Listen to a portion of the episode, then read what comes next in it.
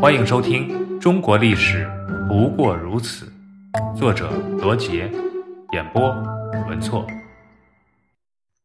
秦鳌拜平三藩，收台湾。顺治皇帝驾崩后，年仅八岁的爱新觉罗玄烨继皇帝位，改年号康熙。他就是历史上著名的圣祖康熙大帝。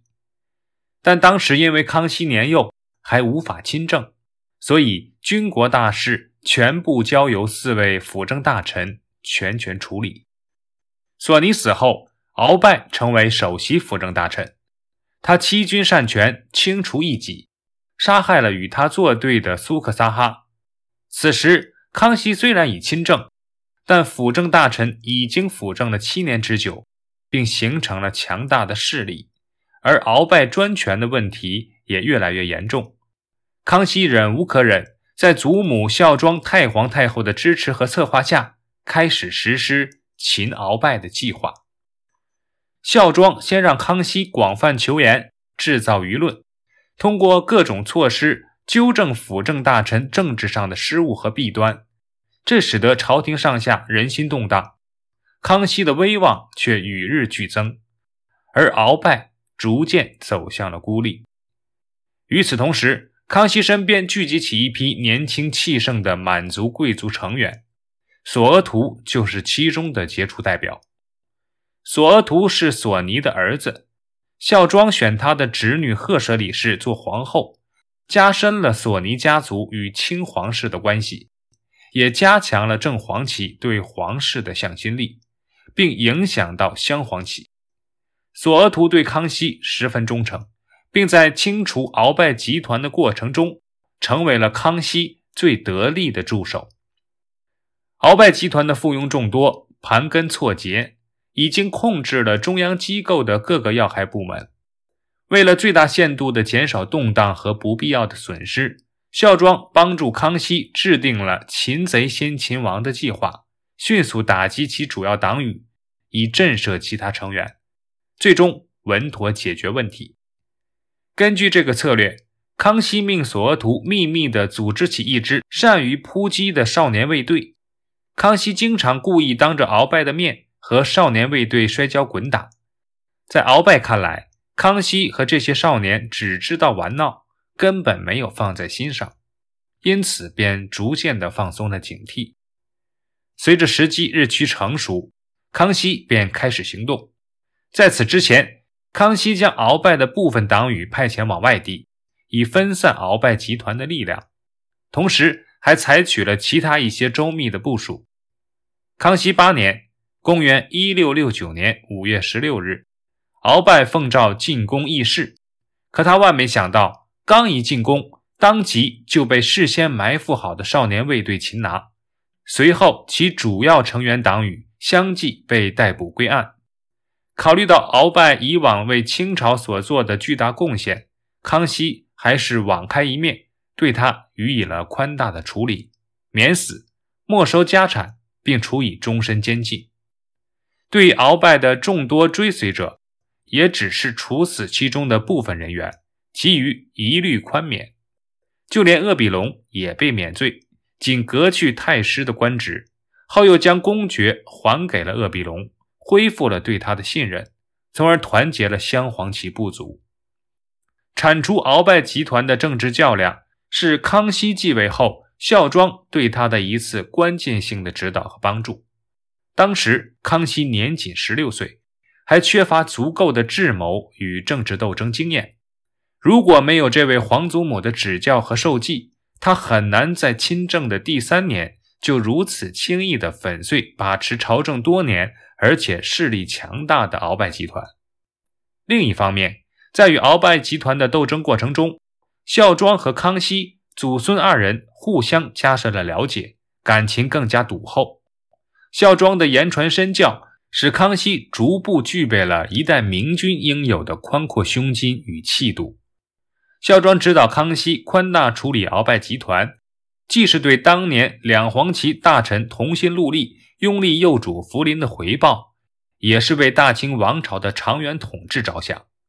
清除鳌拜集团，排除了威胁皇权的潜在威胁，扫除了清朝前进的绊脚石，康熙真正掌握了朝政大权。他在首推满洲的原则下，努力改善满汉关系，重儒重道，发挥汉族官员的积极性，发展生产，恢复经济。仅在短短几年时间内，政局便进一步的稳定，也得到了汉族地主阶级更为广泛的拥护。经济也开始有了起色，但是此时天下的形势并不是一片明朗。清朝虽然统一了中国的大部分地区，但仍然是危机四伏。包括北有罗刹国不断侵扰，西有噶尔丹擅自称王，南有三藩离心离德，而东面还有台湾孤岛自居。康熙知道，要想统一政令，三藩是最大的障碍。这时候正好平南王尚可喜年迈，想回辽东老家。他上了一道奏折，要求让他的儿子尚之信继承王位，留在广东。康熙批准尚可喜告老还乡，但却不让他儿子接替平南王的爵位。这样一来，触动了平西王吴三桂和靖南王耿精忠，他们也想试探一下康熙对藩王的态度。便假惺惺地主动提出撤除藩王爵位。朝中许多大臣都认为，如果批准了他们的奏请，吴三桂一定会起兵造反。然而，年轻气盛的康熙却果断下诏，同意吴耿撤藩。诏令一下，吴三桂果然坐不住了。康熙十二年（公元一六七三年底），以平西王吴三桂为首的三藩发生叛乱。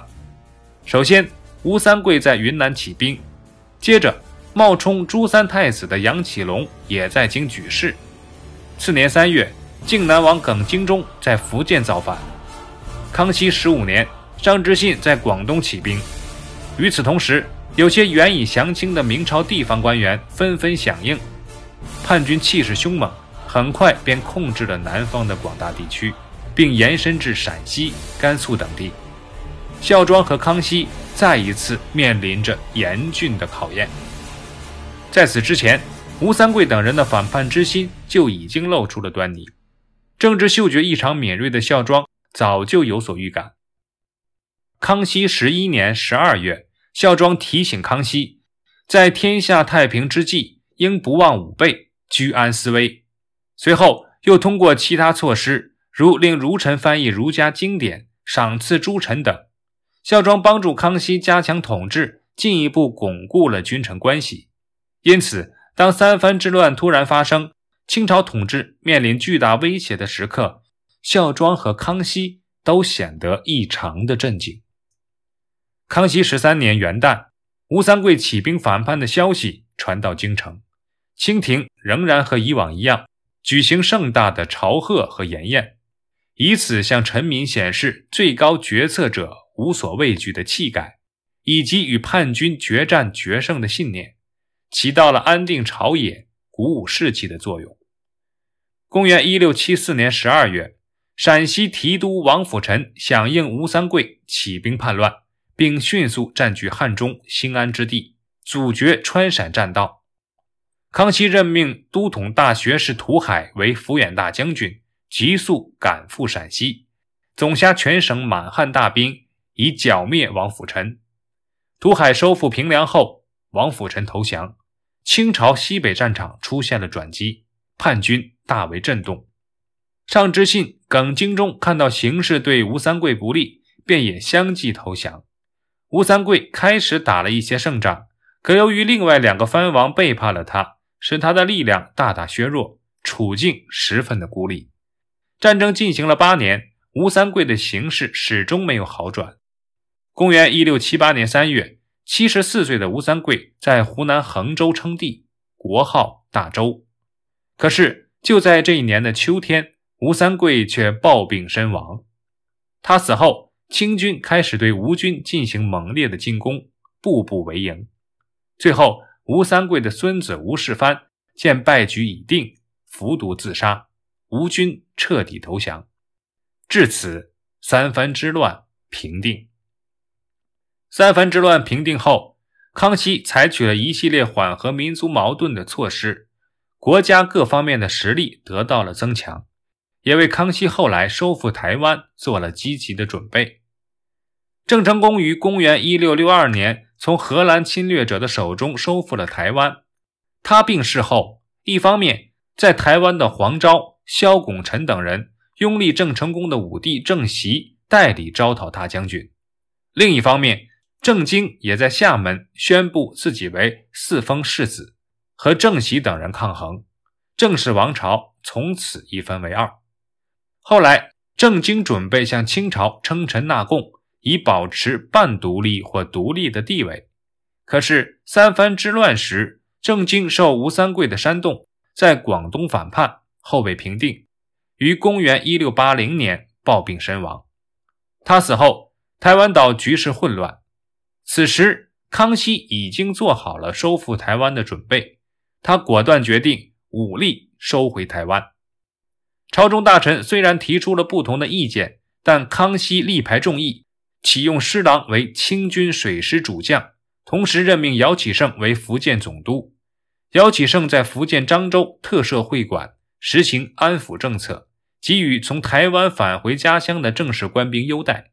半年内。前来归降的正式官兵就有四万多人，这大大削弱了正式军队的实力。施琅是福建晋江人，顺治三年（公元1646年）随明朝原总兵郑芝龙投降清朝。